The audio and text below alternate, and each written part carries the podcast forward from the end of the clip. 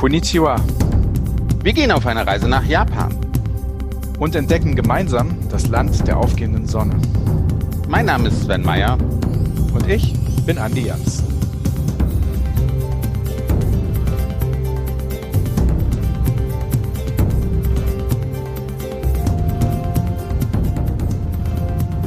Ja, liebe Hörerinnen und Hörer, unsere große Reise durch Japan geht weiter. Und wir werden auf dieser Reise werden wir ein bisschen weiter abschweifen, als nur auf der Insel Honshu zu bleiben. Es geht auch in den hohen Norden und in den tiefen Süden.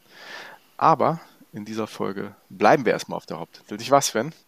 Konnichiwa, lieber Andi, Konnichiwa, liebe Hörerinnen und Hörer. Wir sind ja durch unsere erste Staffel fast schon zu richtigen Japan-Experten äh, geworden, aber halt nur fast. Hm? Denn da gibt es sicherlich noch ein paar Personen, die sich viel, viel besser auskennen als, als wir. Und ich bin sehr froh, dass wir auch heute wieder eine richtige Expertin mit dabei haben, nämlich Bettina Kreber von der japanischen Fremdenverkehrszentrale in Frankfurt am Main. Bettina, vielen lieben Dank, dass du auch heute wieder mit dabei bist. Hallo und auch von mir ein schönes Konnichiwa aus Frankfurt. Ja, Bettina, danke, dass du dabei bist. Wir sehen ja, dass sich unsere Podcast-Serie Konnichiwa hartnäckig in den Podcast-Charts hält, hat unsere wildesten Erwartungen eigentlich übertroffen. Und das freut uns natürlich auch. Äh, Sven hat schon gesagt, wir sind so ein bisschen äh, expertiger geworden, als wir das vorher waren. Aber wir sind natürlich sehr froh, dass du und viele andere Kollegen, Japan-Experten dabei sind. Meine Frage nicht, woher kommt deiner, eurer Meinung nach dieses starke Interesse am Reiseland Japan? Also das hat sicherlich viele Gründe. Ähm, einer ist ähm, sicherlich, dass in vielen früheren Jahren viele junge Leute sich auf Mangas gestürzt haben, als sie hier in Deutschland populär geworden sind. Und jetzt sind die natürlich alle in einem Alter, in dem sie reisen können und möchten natürlich das Land der Manga kennenlernen. Außerdem hat sicherlich auch die Olympischen Sommerspiele in diesem Jahr, die eben auch ohne Zuschauer viel Aufmerksamkeit generiert haben, dazu geführt, dass viele Leute sich gedacht haben, ach ja, guck mal an. Und ein dritter Punkt ist, in Japan hat sich so viel getan. Es ist so viel leichter zu bereisen als in früheren Zeiten. Das hat sich rumgesprochen. Und die vielen tollen Reiseerlebnisse und Bilder, die Leute von ihren Reisen mitbringen und im Bekanntenkreis teilen, auf Social Media teilen, das hat sicherlich auch zu dem Boom geführt. Wir reisen ja in dieser Folge nach Kyoto eine Stadt, die also für mich auch sehr sinnbildlich für, für Japan ist, also ähnlich wie, wie Tokio, aber irgendwie doch völlig, völlig anders. Du warst sicherlich schon mal in, in Kyoto. Wie war das für dich? Was war dein erster Besuch? Was waren so, so deine Eindrücke von, von der Stadt? Also ich war in der Zwischenzeit natürlich schon viele Male in Kyoto, aber die erste Reise dorthin war 2007, das ist schon Ewigkeiten her. Und ähm, ich war dort mit einer Freundin alleine unterwegs. Wir kamen von Tokio und Kyoto war so ein absolutes Kontrastprogramm zu dieser Megametropole. Es war Sommer, es war Hochsommer, August, es war heiß und alle waren draußen, alle haben ähm, draußen gefeiert, waren am Fluss unterwegs. Wir haben so viele tolle Leute getroffen. Wir hatten einen Stadtführer von den Volunteer Guides, der uns durch seine alte Metropole Kyoto geführt hat. Und wir haben tatsächlich auch eine Geisha auf der Straße getroffen. Wo hat man das sonst? Und abends, ähm, es war Mitte August, es war das Obon Festival, dieses Fest, wo man der Ahnen gedenkt. Und zu dieser Zeit ist um Kyoto herum in den Bergen sind die riesigen Feuerzeichen, das Dai, das Groß, die, die brennen dort. Und wenn man dann oben auf der Terrasse des Hotels steht und dann in die Berge drumherum guckt, sind dort überall diese Feuerzeichen aus Anlass des Obon-Festes. Das war einfach wirklich absolut eindrücklich. Das klingt sehr eindrucksvoll und das klingt auch so, als ob das äh, immer noch so, so, so großes Kopfkino bei dir verursacht. Sven und ich waren beide noch nicht in Kyoto. Wir beide kennen Japan ein bisschen, was uns eigentlich zu den perfekten Fragestellern macht, weil wir halt äh, so tolle Experten wie dich dabei haben. Was sind drei Tipps, die du Sven und mir, wenn wir jetzt ein paar Tage hätten, geben würdest? Es gibt in Kyoto so unglaublich viel zu sehen, dass man das wirklich gut planen muss. Die Stadt ist zwar nicht so groß wie Tokio, aber aufgrund der ausgedehnten Lage und der vielen unterschiedlichen Viertel muss man das wirklich gut planen. Es gibt so viele UNESCO-Weltkulturerbestätten, dass man zum Beispiel sagen könnte, ich plane einen Tag mit dem Viertel Gion, wo diese ganzen alten ähm, Straßenzüge noch stehen, mit den Holzhäusern, den Teehäusern, wo eben auch die Geishas auf der Straße zu finden sind.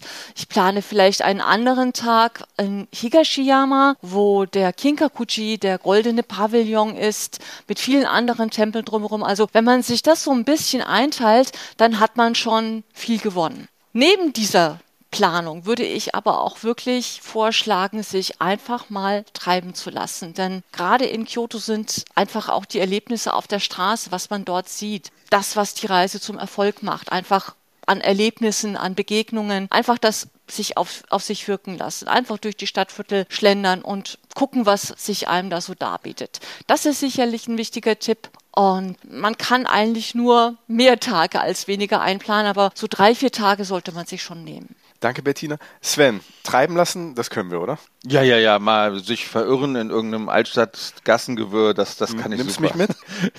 oh, ich weiß, dein Orientierungssinn ist noch schlimmer als meiner, aber wir, wir kommen da auch wieder raus. Ich bin wir sitzen zumindest mental aufgepackten Koffern. Wir haben unsere virtuellen äh, Tickets im Kopf und setzen uns jetzt ins Flugzeug nach Kyoto, um uns dort ein bisschen näher umzuschauen, denn wir haben jemanden vor Ort, der uns informieren und orientieren wird. Wir bedanken uns auf jeden Fall erstmal recht herzlich bei Bettina Kremer von der japanischen Fremdenverkehrszentrale hier in Frankfurt. Vielen lieben Dank, Bettina. Danke euch. Und Sven, los geht's, oder? Auf geht's, komm. Er ist Japanologe, Dozent an der Rizumekan Uni in Kyoto. Er ist Kulturwissenschaftler, ein Japan-Liebhaber aber vor allem ist er auch ein Wahl-Kyotoer. Wir heißen herzlich willkommen Matthias Hirschfeld. Hallo Matthias. Hallo. Hallo Matthias, sehr schön, dass du dabei bist. Tokio, Kyoto sind beides zwei alte Städte in, in Japan, aber die eine scheint doch irgendwie in unserem Bewusstsein im Schatten der anderen so ein bisschen zu stehen. Wie ist Kyoto anders als, als Tokio? Ja, es ist nicht verwunderlich auf den ersten Blick, dass Tokio natürlich zuerst genannt wird als jetzige Hauptstadt, als die mit Abstand größte Stadt in Japan, eine Stadt, die riesig ist, größer als Berlin, Hamburg, München und Frankfurt am Main zusammen. Tokio ist praktisch die Essenz des modernen Japan, nicht nur als Regierungssitz, als Wirtschaftszentrum, sondern auch ähm, technologisch und in, in vielerlei Hinsicht. Aber vor 200 Jahren war Tokio praktisch ein Fischerdorf während Kyoto zu dem Zeitpunkt schon seit tausend Jahren Kaisersitz und Hauptstadt von Japan damals war. Und wo Tokio riesig ist, hektisch zum Teil und, und Gegenwart, da strahlt Kyoto einfach, ja, auch, auch Ruhe und Zeitlosigkeit aus. Und es gibt hier unendlich viel, hier in Kyoto, unendlich viel zu entdecken. Und genau, über die Unterschiede und vor allem über das, was, was Kyoto bietet, freue ich mich sehr, jetzt mit euch zu sprechen. Matthias, du hast gesagt, Kyoto ist ein bisschen ruhiger, ein bisschen zeitloser. Du strahlst auch eine gewisse Ruhe aus. Also die Stadt scheint dir auch ein bisschen eher zu liegen wahrscheinlich als, als Tokio. Wie kommt man denn als Deutscher nach Japan? Und du wohnst ja schon eine ganze Weile, bist schon sehr lange mit Japan irgendwie verbandelt.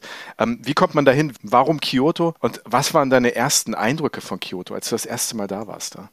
Japan ist bei mir im Grunde Zufall als ich ans Gymnasium gegangen bin, gab es ein Angebot, Japanisch auch zu lernen. Ich habe das gemacht. Wir hatten einen relativ wenig motivierten Lehrer. Da gab es für wenig Machen viele Punkte. Das war also insofern relativ attraktiv. Und irgendwie habe ich aber dann im Laufe der Jahre auch Spaß dran gefunden und habe es dann auch als äh, damals noch Nebenfach, als man noch Magister mit Haupt- und Nebenfach und sowas wählen konnte, habe es als Nebenfach äh, studiert. Aber es war klar, auch als Nebenfach muss man um das äh, Ganze richtig zu lernen und kennenzulernen, auch in Japan Zeit zu verbringen. Und bin damals als Student mit einem Freund von der Uni äh, nach Tokio für ein halbes Jahr und wir haben einen Ausflug nach Kyoto gemacht, ein paar Tage, wenig Geld, haben in, der billigsten Absteige hier übernachtet ähm, und zu Fuß uns gefreut. Es war fantastisch, alles erreichbar. Wir sind durch den Park des Kaiserpalastes gewandert haben die Stadt für uns erobert und ich habe mich damals äh, in diese Stadt, die hier wunderbar eingebettet ist in die Berge, ähm, schlicht verliebt und habe dann später ein Jahr hier studiert an der Uni, an der ich jetzt auch 20 Jahre später als Dozent bin und wohne jetzt wieder mal hier seit dem Frühjahr. Was bleibt denn von dieser Verliebtheit, die du, ja, die ja schon eine Weile her ist? Und, und was macht die Stadt und ihr Lebensgefühl aus? Ich habe das ja schon angedeutet. Also es ist zum einen natürlich auch wenn man hier morgens im Berufsverkehr unterwegs ist, dann ist es natürlich, findet man auch eine volle Bahn, einen vollen Bus und Leute, die in Eile sind. Aber insgesamt ähm, strahlt die Stadt schon allein durch ihre Lage eine Ruhe aus, ist eingebettet in Berge. Auf drei Seiten ist Kyoto von grünen Bergen umgeben, im Osten, Westen und Norden. Also man hat damals, als man vor tausend Jahren einen neuen Ort für den Kaisersitz suchte, diesen Ort gefunden, wo auch Flüsse zusammenfließen, wo es Wasser gibt, wo es Natur gibt ähm, der nicht am Meer liegt der aber einem einfach auf die Art und Weise ein Gefühl von Geborgenheit gibt, das auch dadurch verstärkt wird, dass man damals ähm, nach chinesischem Vorbild die Straßen der Kaiserstadt schachbrettartig angelegt hat, alles im rechten Winkel im Stadtzentrum. Und das heißt, dass man in den großen Kreuzungen auch heute noch eigentlich in, in drei von vier Richtungen die Berge sieht. Also auch wenn es eine große Stadt ist, anderthalb Millionen Einwohner, eine Großstadt, kann man eigentlich überall die Natur sehen egal wo man sich befindet in, in Kyoto. Und ähm, die Stadt an sich ist flach. Man kann es also, wie gesagt, wunderbar mit dem Fahrrad alles ähm, machen. Man kann hier zu Fuß ganz viel entdecken. Es gibt große Tempelanlagen, die eben auch grün sind. Ähm, und es gibt überall, wo man genauer hinsieht, eine wahnsinnige Ästhetik, Liebe zu Details, zu Handwerk, zur Natur. Bevor wir gleich zu den Hauptsehenswürdigkeiten von, von Kyoto kommen und natürlich auch deinen Geheimtipps, denn daran sind wir natürlich auch sehr interessiert, vielleicht nochmal, kannst du unseren Zuhörerinnen äh, erklären, warum Kyoto so eine wichtige Destination für, für die Japaner ist, also aus historischer und, und, und auch vielleicht auch geografischer Sicht? Ja, Kyoto hat allein, ich habe das nachgeguckt, 17 Weltkulturerbestätten. Deutschland hat insgesamt 48, also fast die Hälfte von dem, was Deutschland hat, ist allein in dieser einen Stadt. Seit 794 über mehr als 1000 Jahre, fast 1100 Jahre lang war es Hauptstadt und Kaisersitz und hat in der Zeit eben auch ein wahnsinniges, eine wahnsinnige Menge an, an Spiritualität, an Verfeinerung ähm, aufgebaut, die, die unglaublich ist. Es ist das Ziel von, von japanischen Inlandstourismus. Man sieht hier unglaublich viele Reisegruppen, jetzt wo die Corona-Einschränkungen langsam wieder aufgehoben werden. Fast, also praktisch jeder Schüler in Japan muss einmal nach Kyoto fahren. Es gibt 1600 Tempel, 400 Schreine. Keiner hat sie wirklich alle gezählt, aber das ist die Zahl, die man findet, wenn man nachschaut. Man kann auch heute noch den Tempel und den Kaiserpalast sehen, äh, viele Tempel und den Kaiserpalast sehen, aber es ist eben die Verbindung von dieser Kultur und Geschichte, die, die einfach wirklich einmalig ist.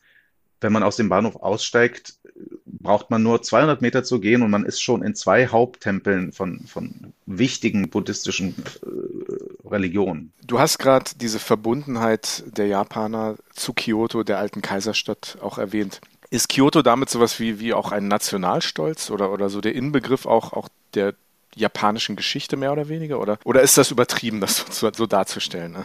Das ist, ist ganz sicher nicht übertrieben. Also stolz sind die Menschen in Kyoto sicher sehr. Die sind sehr freundlich, aber sie sind auch sehr stolz und sie wissen um, um die äh, Geschichte, um, die, um den Reichtum, den kulturellen Reichtum, den Kyoto hat. Und für Japaner ist Kyoto definitiv ganz oben auf der Liste der touristischen äh, Ziele wenn es nicht darum geht, Strandurlaub zu machen in Okinawa oder Skiurlaub zu machen in Hokkaido oder in Nagano, sondern wenn es darum geht, Japan als Japan zu erleben. Bettina, Kyoto hat ja wirklich eine reiche Geschichte und es gibt der Stadt so viel zu sehen, wie wir gerade schon gehört haben. Umso schwieriger ist es, sich zu entscheiden, ob man vielleicht auch noch ins Umland reist und, und wie viele Tage man überhaupt verbringen sollte. Gib uns mal doch einen kurzen Abriss, was, was es im Umland von Kyoto auch, auch zu sehen sind. Matthias hat ziemlich viele Berge erwähnt. Ja, das ist richtig. Kyoto liegt in einem Talkessel und ist von Bergen umgeben. Kyoto liegt außerdem, es bildet ein Dreieck mit den Städten Nara und Osaka, so dass man also in der Region wirklich viel Zeit verbringen könnte. Osaka ist nur 30 Minuten mit dem Zug entfernt. Nara ist 45 Minuten mit dem Zug entfernt. Das ist die alte älteste Kaiserstadt Japans. Auch dort gibt es natürlich unheimlich viel zu sehen. Wenn man genügend Zeit hat, würde ich das wirklich auch empfehlen. Einen Tagesausflug von Kyoto nach Nara machen, einfach um den Kontrast zu sehen und auch dort diese ganzen alten Tempel, Schreine, Klöster, den berühmten Nara-Park mit den vielen zahmen Hirschen, die einen dann um Kekse anbetteln. Das sollte man vielleicht wirklich für einen Tag einplanen. Und wenn man dann nochmal einen Tag in Kyotos Umgebung machen möchte, dann würde ich empfehlen, die Tour zu machen mit verschiedensten Verkehrsmitteln hoch zum Mount Hiei. Das ist ein Berg in der Nähe von Kyoto und dort befindet sich das Kloster Enryakuji. Komplizierter Name, aber eines der berühmtesten Klöster Japans, ähm, buddhistisch natürlich und UNESCO-Weltkulturerbe. Es ist sehr, sehr groß. Man kann dort auch eine schöne Wanderung inkludieren, indem man nämlich von einem Tempelteil zum anderen wandert, von Ost nach West. Das sind tatsächlich gut anderthalb Stunden. Und dann kann man weiterfahren mit der äh, Gondel runter zum Biwersee und dort könnte man eine Radtour machen. Man könnte vielleicht eine Tour buchen bei den Anbietern vor Ort in die Teefelder oder einfach ein Essen bei einem Teebauern zu Hause mitmachen und wirklich einfach so vielfältige Eindrücke sammeln, nochmal abseits von Kyoto, dass man da auch gut noch einen Tag dranhängen könnte. Wenn man zum Beispiel auch wirklich Rad fahren möchte, dann bietet sich an, eine Tour um den Biwasee herum zu machen. Das sind zwar 200 Kilometer, aber wenn man genügend Zeit hat, kann man da auch einfach drei Tage fahren, um den Biwasee einplanen. Also es gibt wirklich unheimlich viel zu sehen. Das klingt ja nach einem gigantisch großen See. Ist das, ist das ein, ein Freizeit-, ein Ausflugsgebiet, was die Japaner selbst auch sehr nutzen, oder? Ja, auf jeden Fall. Es ist Japans größter Süßwassersee und dort kann man natürlich, die Japaner machen dort Touren mit dem Boot, kann man eben auch ähm, so eine Sightseeing-Tour auf dem See machen. Die Japaner fahren auch natürlich Rad um den See herum. Lustigerweise sind dort die Schilder tatsächlich auch genauso wie bei uns in Deutschland, wie man die kennt. Ähm, dieses weiße Fahrradpiktogramm auf blauem Grund, so dass man sich da auch problemlos orientieren kann mit dem Fahrrad. Und daneben ist eben wirklich aufgrund des Sees in der Nähe des Sees sind viele berühmte Teeanbaugebiete. Und das lockt natürlich japanische Touristen wie auch ausländische Touristen an, die eben dort Tee probieren, Tee kaufen, Teebauern besuchen. Das ist wirklich ein tolles Ausflugsgebiet. Unsere Hörerinnen und Hörer wissen und du vielleicht auch, Bettina, die Kulinarik gehört bei Reisen für mich dazu, auf jeden Fall. Wenn ich jetzt mit dem Fahrrad um den Lake Beaver radel, ich schaffe es vielleicht nicht ganz in einem Tag, ich brauche vielleicht zwei Tage, maximal zwei Tage. Unterwegs, kann ich mich da auch immer irgendwie stärken? Was, was gibt es für kleine Snacks in dieser Region? Was, was ist kulinarisch? Was darf ich auf keinen Fall verpassen? Also es hat sich in der Infrastruktur in Japan wirklich sehr viel getan in den letzten Jahren, gerade eben auch für Fahrradtouristen. Es finden sich jetzt vielleicht nicht wirklich Snackbuden. Das ist einfach nicht so das Ding in Japan, aber es gibt natürlich überall kleine Restaurants um den See herum, die sich gerade eben auf diese Radtouristen eingestellt haben. Vieles ist eben mit dem grünen Tee verbunden. Man kann zum Beispiel ein leckeres Matcha-Eis tatsächlich an einem Stand bekommen. Sowas natürlich natürlich. Oder ähm, man geht dann eben wieder, das ist dann allerdings wieder dann Kyoto. Kyoto ist dann die der Hotspot für Kaiseki-Küche. Das würde ich eigentlich auch empfehlen, einfach mal wirklich diese sternegekrönten Restaurants auszuprobieren. Kostet wirklich viel Geld, das stimmt, aber so etwas ist wirklich ein einmaliges Erlebnis. Würde ich jedem ans Herz legen. Und ähm, wenn man dann eben diese Kaiseki-Küche genossen hat, kann man eben auf dem Fahrrad dann auch wieder die Kilos abtrainieren und kann sich dann eben am Biwasee ein bisschen einfach die lokale Küche von von Farmern, von den Teebauern einfach anschauen und genießen. Da gibt es wirklich die ganze Bandbreite und eine Riesenauswahl. Das klingt fantastisch. An dieser Stelle vielleicht ein bisschen Schleichwerbung für unsere Konnichiwa Japan Podcast Folge 6, in der wir von einem Experten erläutert bekommen, was Kaiseki ist. Auch spezifisch äh, für die Menschen, die zum Essen nach Japan reisen. Und das sind ja viele Menschen, die, die zumindest äh, das als einen guten Grund sehen, ähm, auch nach Japan zu reisen. Und an dieser Stelle vielleicht auch ein bisschen Schleichwerbung für eure Webseite, denn all diese Informationen kann man sich ja auf der Webseite des japanischen Fremdenverkehrsamts abholen. Nicht wahr, Bettina? Auf jeden Fall. Wir haben da auch viele neue Sachen eingestellt dieses Jahr schon und wir hoffen, dass wir allen Interessierten da ganz, ganz viel Anregung geben. Vielen lieben Dank, Bettina. Sven, wir sind noch nicht ganz durch mit Kyoto. Nee, aber ich reserviere schon mal einen Platz heute Abend in einem der Restaurants mit der Kaiseki-Küche. Das will ich unbedingt Und ich buche die Fahrräder für morgen, dass wir uns das wieder abradeln. Sehr gute Idee. Vielen lieben Dank, Bettina. Dankeschön. Danke dir. Danke euch. Kommen wir doch mal zu den, den Hauptsehenswürdigkeiten. Du hast, du hast gerade äh, die 17 UNESCO-Weltkulturerben äh, erzählt, die 400 Schreine, äh, die hoffentlich niemand wirklich gezählt hat. Was denkst du ist gerade für, für Mitteleuropäer so erst, also fangen wir mal mit den Hauptsehenswürdigkeiten an. Für Mitteleuropäer so interessant und was muss man unbedingt erlebt haben in dieser Stadt? Oder auch gesehen haben? Fangen wir mit gesehen an. Er weiß gar nicht, wo er anfangen soll. Ne? Man merkt das. Er ja, weiß gar nicht viel. Das scheint zu viel zu sein. Ja, ja, weil, also ich, ich habe das, das auch jetzt in der letzten Zeit oft durchgespielt, weil ich Besuch erwarte, Freunde kommen, Familie kommt und ich würde ehrlich gesagt für jeden, und das ist, glaube ich, auch gerade ein großer Teil des Reizes, den Kyoto ausmacht, für jeden ein völlig anderes Programm stricken.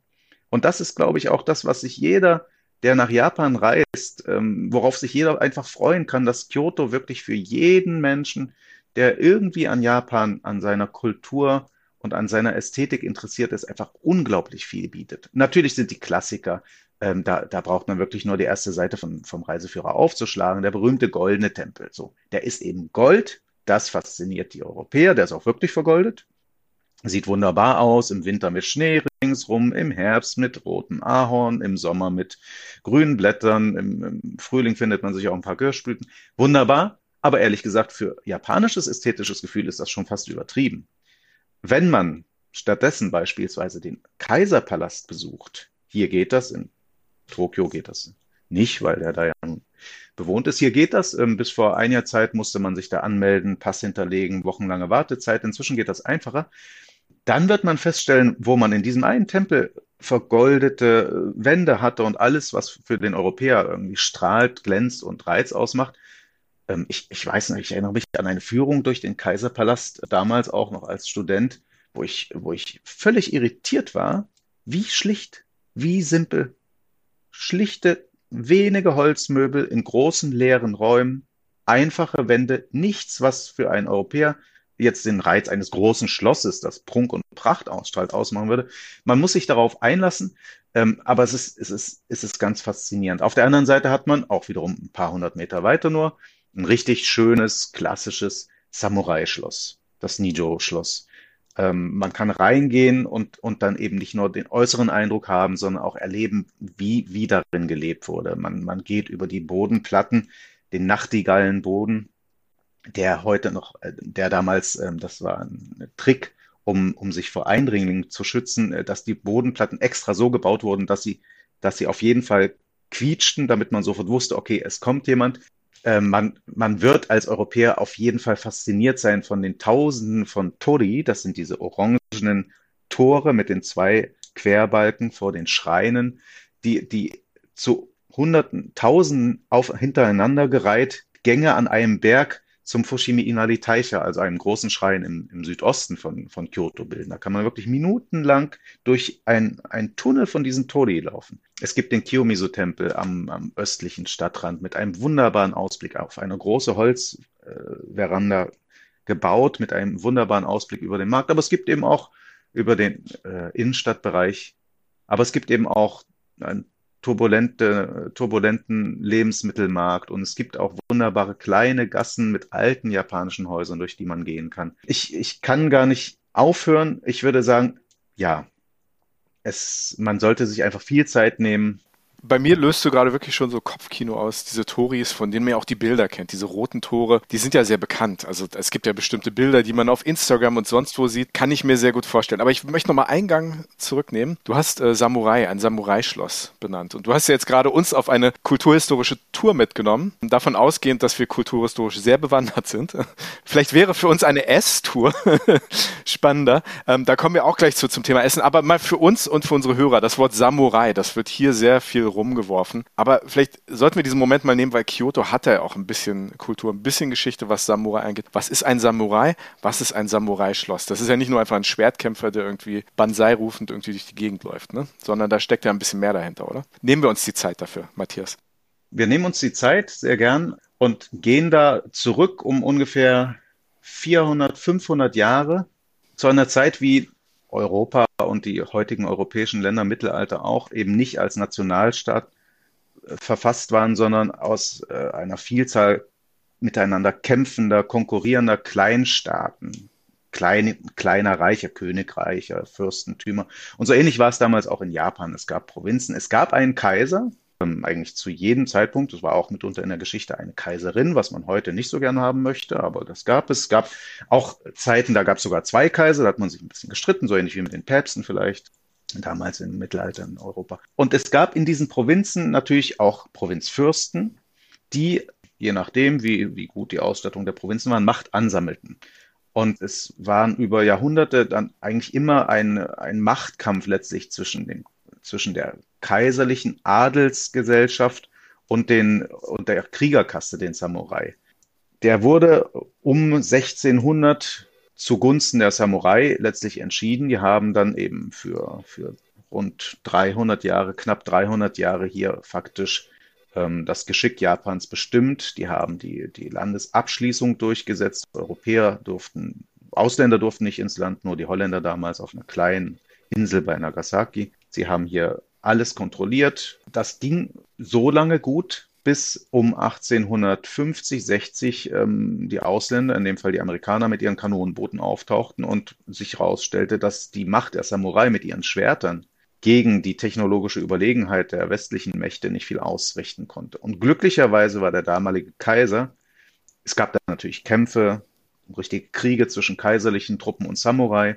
Das Glück ging ein bisschen hin und her und am Ende ähm, wurde der Meiji Tenno um 1860 installiert als, als wirklich wieder Machthaber in Japan und der hat dann die Samurai entwaffnen lassen, hat praktisch den, den Samurai-Stand abgeschafft und die unglaublich tiefgehende und rasante Modernisierung, Verwestlichung Japans durchgesetzt, zumindest im technologischen und, und in vielen anderen Bereichen. Vielen Dank für diesen kleinen, sehr interessanten Exkurs. Also definitiv wert, mal, mal nachzufragen, was, was es überhaupt sind, die äh, Samurais. Bevor wir gleich zu einem meiner Lieblingsthemen kommen, nämlich dem Thema Essen. Ich hatte dich gerade gefragt, was man so gesehen haben muss in, in, in Kyoto als, als westlicher Tourist. Was wo, wo bist du denn gerne unterwegs? Das sind ja nicht, wenn man dort lebt, ist es ja nicht immer der Hauptplatz oder der Hauptschrein oder wo, wo bist du gerne unterwegs in, in Kyoto? Was ich mir überlege, wenn ich, wenn ich weiß, ich habe einen Tag frei oder einen halben oder auch mal zwei, ist, ähm, dass ich mir eigentlich meistens dann so einen Stadtteil raus, raussuche. Also ich habe nicht die Liste zum Abhaken, sondern ich, ich schaue wirklich, ähm, wo, wo gehe ich hin, ähm, und ja, es sind eigentlich äh, vor allem Spaziergänge, die sich dann ergeben. Also es gibt, und, und das, das vielleicht vorab, ähm, wenn, wenn ich plane, was ich in Kyoto mache, dann, dann hängt das sehr davon ab, von der, beispielsweise von der Jahreszeit. Also unterschiedliche Orte haben zu unterschiedlichen Zeiten natürlich einen ganz verschiedenen Reiz. Es gibt in der Kirschblüte, die ja nun für erstmal so das ist, was Japan im Touristensinne irgendwie sehr kennzeichnet, Ende März. Dieses Jahr war das Ende März in Kyoto. Da gibt es den Philosophenweg im, im Osten vom, vom silbernen Pavillon, den Ginkakuji, der übrigens im Gegensatz zum goldenen Pavillon, der wirklich Gold ist, ist der silberne überhaupt nicht silbern, sondern schlicht Holzfarben und weiß, aber gut. Von diesem, der silbernen Pavillon, so wird er genannt, ähm, ausgehend den Philosophenweg um, gesäumt von wunderbaren Kirschbäumen, ähm, der an einer Vielzahl von großartiger Tempelanlagen ähm, nach Süden führt. Das ist, ist zum Beispiel was, was man wunderbar im Frühjahr machen kann. Es gibt dann den Park äh, Maruyama-koen und von dort aus gehen die vielen kleinen, schmalen Gassen hoch zum Kiyomizu-della, den ich erwähnt habe, diesen Tempel, wo man von einem Plateau aus über Kyoto blickt. Und die kleinen Gassen sind beispielsweise gesäumt von kleinen Töpfereigeschäften und Antiquitätengeschäften, wo es einfach auch Spaß macht, einfach äh, zu schlendern. Es sind Treppen, das wird dann schon auch anstrengend, aber es ist einfach, es macht einfach Spaß, in die kleinen Lädchen zu schauen und am Ende auf diesen wunderbaren Tempel äh, zu stehen, auf der Terrasse zu stehen und über Kyoto zu schauen. Wenn es grün ist im Frühjahr nach Arashiyama, das ist der Stadtteil, in dem ich auch lebe. Es gibt ja einen schönen Bambuswald, durch den man gehen kann. Es gibt natürlich auch hier Tenryuji, ein großer Tempel, Weltkulturerbe. Und vor allem natürlich überall auch die, die großen Flüsse, den Katsuragawa, den Kamogawa, die in Kyoto auch anders als viele Flüsse in Japan recht naturbelassen sind, so dass sie wirklich schöne Uferzonen haben, zum Teil als Parks gestaltet, wo man wunderbar spazieren gehen kann, gerade wenn es blüht und grün ist. Im Sommer würde ich eher ähm, in die Berge gehen, an den Stadtrand. Ähm, es gibt ein Kyoto Trail. Wer ein bisschen Zeit hat, äh, es gibt ein wunderbares Buch dazu, gibt es hier in, in jedem Buchladen. Das ist Englisch und Japanisch. Das ist auch hervorragend ausgeschildert. Also das kann man auch ohne dieses Buch ganz gut schaffen. Und man wird dann durch die Berge auf einem gut ausgeschilderten Pfad vorbei an interessanten Tempeln, an Sehenswürdigkeiten, beispielsweise an der beeindruckenden Grabanlage dieses Kaisers, den ich erwähnt habe, der Meiji Tenno, der Meiji-Kaiser, der damals diese Modernisierung durchgesetzt hat, die ist auch hier in Kyoto. Oder eben auch vorbei an diesem Tempel mit den äh, Tori, mit diesen Schreintorgängen, führt eben ein wunderbarer Wanderweg durch die Berge. Man kann also ein, zwei, drei, vier, fünf Tage könnte man eigentlich immer am Rand von Kyoto, immer mit Anbindung ans Zentrum, durchs Grüne laufen. Wunderbar. Man kann Picknick am Fluss machen. Es gibt ähm, im Nordwesten äh, dann beispielsweise, wenn es Sommer wird, ähm, abends Kormoran fischen.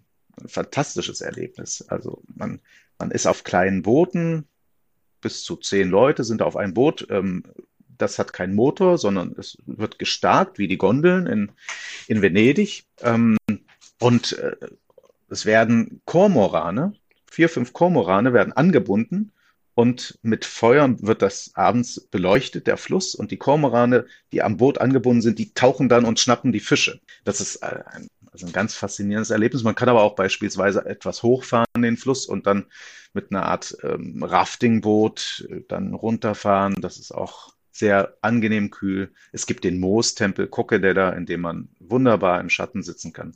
Im Herbst Jetzt ist die Jahreszeit, die für Japaner mindestens genauso wichtig ist wie die Kirschblüte, was Tourismus und Reisen angeht. Momiji, Momiji ist das japanische Wort für das sich rot färbende Ahornlaub. Die Zeit ist eher Ende Oktober. Ich war vorhin noch mal gucken. Ich bin vorhin joggen gewesen, um extra noch mal zu schauen, wie es jetzt aussieht. Das sind ein paar Tempel hier in der Nähe, die genau dafür berühmt sind für diese Ahornbäume, die sich dann wunderbar färben, unterschiedlich schnell. Man hat dann tausend verschiedene Tönungen. Aber im Moment ist es fast noch kein Rot. Also das ist November wäre dafür, glaube ich, eine gute Zeit, nach Japan zu reisen. November ist stabil, blauer Himmel, kühl morgens und abends, aber wunderbares Rot und so weiter. Also ich würde in erster Linie nach der Jahreszeit gucken. Und das Zweite, wenn ich das noch erwähnen darf, man sollte unbedingt auch schauen im Kalender, gibt es eins der vielen großen Feste von Kyoto. Matthias, ganz kurz. Das klingt jetzt alles so, als ob man das ganz prima zu Fuß machen kann. Du hast doch schon Kyoto als etwas äh, kleiner als, als, als Tokio äh, dargestellt und kontrastiert. Aber wie ist das wirklich? Wie, wie bewege ich mich fort, wenn ich in, in Kyoto unterwegs bin? Ja, da muss man ehrlich sein das ist ein Nachteil im Vergleich zu Tokio mit seinem hocheffizienten U-Bahn-System mit äh, unendlich vielen, ich glaube, es sind über 30 Linien, wo man wirklich äh, sehr schnell von morgens bis spät abends von A nach B kommt. In Kyoto gibt es genau zwei U-Bahn-Linien. Es gibt eine uralte Straßenbahn und ansonsten sehr viele Busse. Wenn man darauf setzt, kann man auch schnell im Stau stecken bleiben und das ist ungemütlich und es ist vor allem ärgerlich, wenn man mit einem knappen Zeitbudget hier ist und äh, eigentlich noch dieses und dieses und dieses sehen will und weiß, der Tempel macht um fünf zu und äh, man steht im Stau. Ich empfehle aus der Not eine Tugend zu machen und sich wirklich Stadtteile rauszusuchen. jeder Stadtteil, jeder, gerade die, die am Rand gelegen, ob man die Berge im Osten nimmt oder die Berge im Westen oder im Norden, jeder Teil bietet an sich schon genug, um eine Woche dort zu verbringen.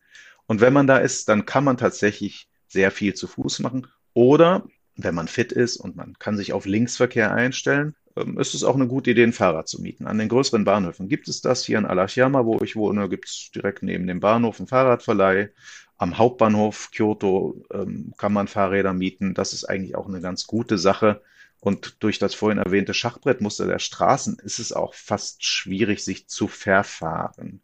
Man sollte die großen Straßen mit dem vielen Verkehr meiden und die Nebengassen nehmen, weil, weil gerade in den Nebenstraßen entdeckt man das, das schöne Kyoto. Die, vor jedem Haus, es gibt keine Vorgärten, dafür ist der Platz nicht da, aber überall sind Pflanzenkübel, kleine Goldfischbecken, überall findet man kleine, tolle, ästhetische Verzierungen und selbst wenn man gar nicht eine der berühmten, eine der 17 Weltkulturerbestätten besucht. Ich glaube, mit dem Fahrrad durch ein paar Gassen von Kyoto, die kann viel noch, noch eindrücklicher sein eigentlich als der vierte oder fünfte Tempel, der auf der Liste dann stände. Du, du hast uns gerade gesagt, was, was wir alles in, in Kyoto machen können. Du hast uns jetzt gerade gesagt, wie wir uns fortbewegen können. Das, das klingt ja so, als ob ich mindestens vier Wochen bleiben müsste in, in Kyoto und mir wäre natürlich immer noch nicht langweilig. Was esse ich denn in den vier Wochen? Also ich bin jetzt das, ich bin das zweite Jahr in Kyoto und es ist nicht langweilig und ich bin auch nicht verhungert. Also insofern kann ich da, kann ich da wirklich beruhigen. Japan ist ja insgesamt ein Land, wo man sehr, sehr gut essen kann und übrigens anders als zumindest zu meiner Zeit noch so das gängige äh, Vorurteil oder Bewusstsein war, es muss auch gar nicht teuer sein. Natürlich ist die Preisspanne, das, äh, das kennt ihr aus Tokio und von dem, was äh, von anderswo berichtet wird, nach oben offen, gerade in Kyoto wo alles nochmal feiner und nochmal exklusiver geht. Aber es gibt hier ganz viel, was man einfach probieren kann, auch ganz unkompliziert. Also ich empfehle dir, wenn du nach Kyoto kommst und das ist deine Leidenschaft, dann gehst du in das, hier in Kyoto gibt es anders als in Tokio ein relativ klar erkennbares Downtown, ein Stadtzentrum. Das ist die Ecke von der Straße Shijo. Die sind übrigens die großen Ost-West-Straßen, sind alle durchnummeriert, nach dem Kaiserpalast orientiert. Die nördlichste davon ist Nummer, Straße Nummer 1, Ichijo, Nijo, Sanjo 2, 3, 4. Und die vierte Straße, die Hauptstraße, ist praktisch die große Einkaufsstraße mit den Querstraßen dazu. Und dort findet man überdacht den Nishiki-Markt, der eine Aneinanderreihung auf beiden Seiten ist von Ständen mit allem, was das äh, Kulinarikerherz begehrt. Also als ich vorletzte Woche dort war, ähm, habe ich es riskiert. Das ist jetzt nicht typisch für Kyoto, aber ich fand es mal ein Erlebnis, gebratene und mit Honig ein bisschen süßlich gemachte Spatzen am Spieß, zwei gebratene Spatzen ähm, zu erwerben und den einen, ich habe gedacht, okay, so, jetzt hast du es aus Neu gekauft, jetzt musst du auch reinbeißen. So, das kann man probieren, aber es gibt natürlich viele Sachen, die wirklich. Das war jetzt kein, das war kein brennendes Plädoyer für Spatzen, ne? Das war kein brennendes, das war ein brennendes Plädoyer dafür, die Spatzen leben zu lassen. Also darf ich aber viel Knochen, oder? Wahrscheinlich. Oder viel Knorpel? Oder, oder? Ja, aber die sind ganz weich. Ich weiß nicht, ob die weich gemacht worden sind oder ob die von Natur aus weich sind. Also für mich, mich erinnert das ein bisschen an das Erlebnis in Frankreich mal äh, Frosch zu essen. Nur, dass das hier noch so ein bisschen süßlich war, also mit so einer Art Honig überzogen. Was, was unzweifelhaft mehr als, als Spatzen ähm, für Kyoto typisch ist, ist Tofu in allen Variationen frittiert, natürlich als schlichter Tofu mit ein bisschen Sojasauce und Ingwer gerieben. Schmeckt hervorragend. Es gibt auch ganz viel Otsukemono, das ist eingelegtes Gemüse, ganz wunderbar, auch, auch, auch optisch ganz toll in allen möglichen Farben, es, es, in allen möglichen Geschmacksrichtungen. Auch davon findet man viele Läden, beispielsweise in diesem Nishiki Ichiba, für die, für die süße Zunge. Yatsuhashi ist die bekannteste Süßigkeiten Firma hier in Kyoto gibt's auch schon seit Ewigkeiten und, und ist eigentlich auch der Klassiker, wenn man in Japan nach Kyoto reist und was mitbringt, dann, dann nimmt man was von Yatsuhashi. Das sind beispielsweise Teigtaschen, kleine Teigtaschen aus, aus einem Reisteig gefüllt mit, und dann wird's wieder jahreszeitlich mit Matcha-Creme, mit Erdbeercreme, mit Schokolade, mit einer süße Bohnenpaste. Gibt's tausend Variationen und natürlich grüner Tee weniger zum Essen, ähm, aber auch das, es gibt Grüntee-Eis, es gibt Grüntee-Pudding. Es gibt sogar, das habe ich noch nicht probiert, Grüntee-Bier. Da bin ich mir nicht sicher, ob ich das probieren möchte. Und auch hier ist die Ästhetik auch nicht nur kulinarisch und geschmacklich, sondern auch optisch. Also ich, man ist gut beraten, wenn man wenig Möglichkeiten oder wenig Zeit hat, in Kyoto essen zu gehen, dann auch zu schauen, wo man isst. Im Sinne von, ähm, es gibt einfach fantastische Restaurants mit Terrassen am Fluss, sowohl an dem großen Fluss Downtown, am äh, Kamogawa, im Sommer kann man dort herrlich sitzen, als auch zum Teil an den Tempelgärten. Matthias, du hast uns jetzt auf eine ziemlich ausgiebige Reise ähm, durch deine Wahlheimat Kyoto mitgenommen. Vielleicht zum Abschluss, ich weiß gar nicht, ob das wirklich nötig ist, aber wenn, wenn du es in drei Sätzen machen möcht, müsstest, ein Plädoyer für Kyoto, für den deutschen Touristen, der nach eine Japanreise plant, aber noch die letzte Überzeugung brauchte. Matthias, drei Sätze, dein Plädoyer für Kyoto. Ja, wenn es einen Ort gibt, an dem man tief in die Geschichte und in das Lebensgefühl der Japaner eintauchen kann, dann ist das Kyoto. Hier kann man ganz intensive Erlebnisse und, und Eindrücke in dieser mehr als tausend Jahre alten Metropole mit, mit Entspannung und, und Natur verbinden. Kyoto ist, ist wirklich jeden einzelnen Tag wert. Ich glaube, das waren vier Sätze, aber das lassen wir durchgehen. Ne? Ich, ich habe Lust bekommen. Ich weiß nicht, wie es bei dir aussieht, Sven. Ja, machst du die Abmoderation? Ich packe schon mal meinen Koffer ja. und flieg dann schon mal vor. und das Schöne ist, Kyoto liegt ja mittendrin, ne? Auf der Hauptinsel Honshu ist fast, kann man sagen, das äh, geografische Zentrum ne? von Japan. Also von so der Hauptinsel. Also man bei manchen Städten sagt man ja, der Vorteil ist, dass man so gut wegkommt. Das würde ich so in Kyoto nicht sagen, aber man kommt zumindest sehr gut her, denn in der Tat, es liegt an der Haupt-Shinkansen-Strecke. Man ist in, ja, in, in, gut zwei Stunden in Tokio und der Zug fährt alle zehn Minuten. Also das ist kein Problem. Und in der anderen Richtung geht es dann eben weiter nach Osaka, nach Kobe oder weiter nach Hiroshima bis nach Kyushu. Also die Anbindung ist hervorragend. Wenn man aus Deutschland fliegt, ähm, würde ich gar nicht erst nach Tokio fliegen in der Großstadt kennt man auch so, sondern man landet am internationalen Flughafen Kansai International Airport, nimmt von da den Zug oder den Bus und ist in ungefähr einer Stunde in Kyoto. Wir sind fast auf dem Weg und bedanken uns recht herzlich bei Matthias Hirschfeld für diese kleine Reise nach und durch Kyoto. Vielen lieben Dank, Matthias. Danke euch und viel Spaß, wenn ihr hier seid. Werden wir haben. Vielen lieben Dank, Matthias.